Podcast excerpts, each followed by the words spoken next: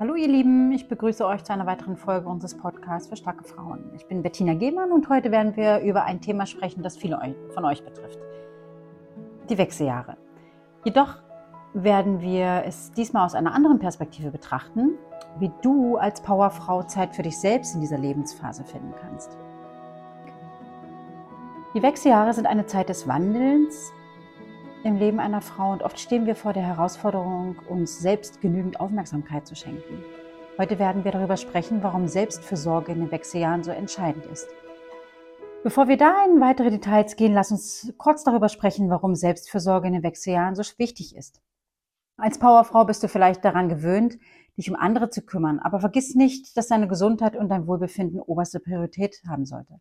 Selbstfürsorge ist keine Selbstsucht, sondern es ist eine Notwendigkeit und deine besten Jahre in vollen Zügen zu genießen. Jetzt kommt der spannende Teil, wie du Zeit für dich selbst finden kannst.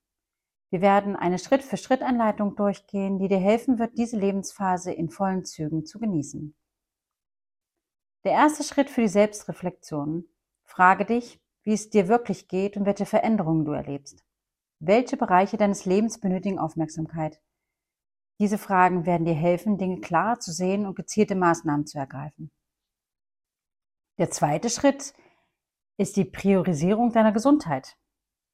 Deine Gesundheit ist dein wertvollstes Gut. Prüfe also bei dir, wie du regelmäßige Arztbesuche und Gesundheitschecks in deinen Zeitplan einbauen kannst. Kommen wir zum dritten Schritt. Die Ernährung und die Bewegung. Beides spielt eine große Rolle in den Wechseljahren. Du wirst erstaunt sein, wie eine ausgewogene Ernährung und regelmäßige Bewegung dir dabei helfen können, die Wechseljahresbeschwerden zu lindern. Der vierte Schritt.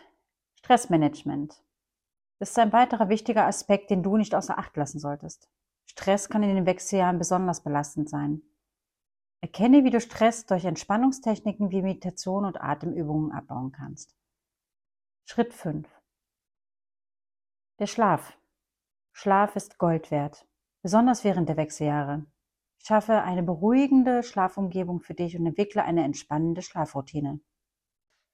Nun kommen wir zum letzten Schritt, Schritt 6, die Bedeutung von Gemeinschaft und Unterstützung. Du bist nicht allein in diesem Prozess. Tausch dich gerne mit anderen Frauen in den Wechseljahren aus. Das kann eine immense Quelle der Ermutigung sein.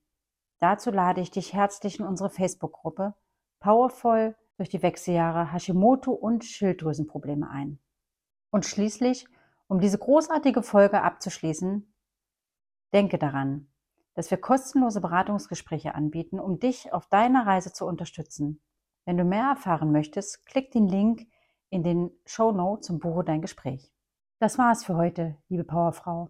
Danke, dass du zugehört hast.